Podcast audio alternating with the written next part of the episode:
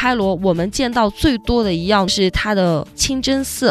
在开罗有一千多个清真寺，进到开罗第一个印象会觉得几乎到处都见得到清真寺的尖塔，所以开罗还有一个美称叫“千塔之城”。整个开罗，它这个城市又分为两个区，老城区和新城区。开罗市政府对整个开罗城市保护做得非常好，它着重发展的只有新城区，它就是十九世纪之后采纳法国的城市规划设计，老城区它保留了没有动。现在我们看到的老城区可能和百年、千年前的老城区几乎是一样的。可惜的是，老城区几乎有百分之七十的建筑已经是不能用了，但是呢，仍然保留着原。貌为呢，就是我们可以了解到当时在这边经历过的，还有发生过的一些历史。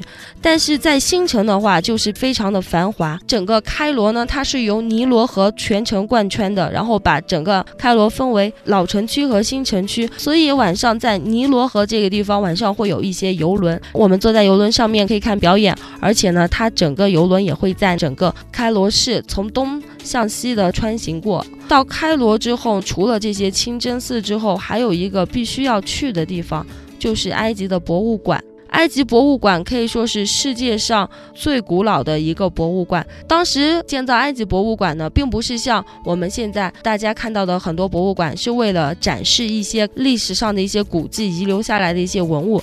当时埃及博物馆它建造的时候呢，是为了防止它的文物流出。因为我们知道，在埃及，它的古墓群非常的多，特别像各种金字塔呀，然后地下墓穴，当时的盗墓者是非常的猖狂。当时的政府呢，为了阻止它的一些文物流出呢，所以就建了这样一座博物馆。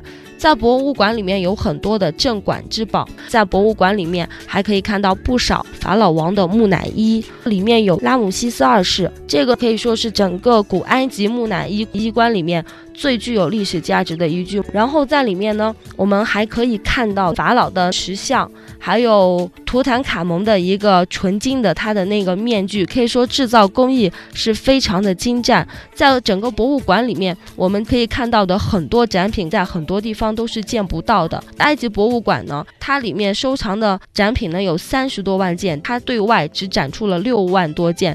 其实它整个馆里面还有很多是未知的，我们是看不到的。到这个地方呢，也是对埃及整个历史、对埃及整个文化艺术啊，还有。民族民风最好了解的一个地方。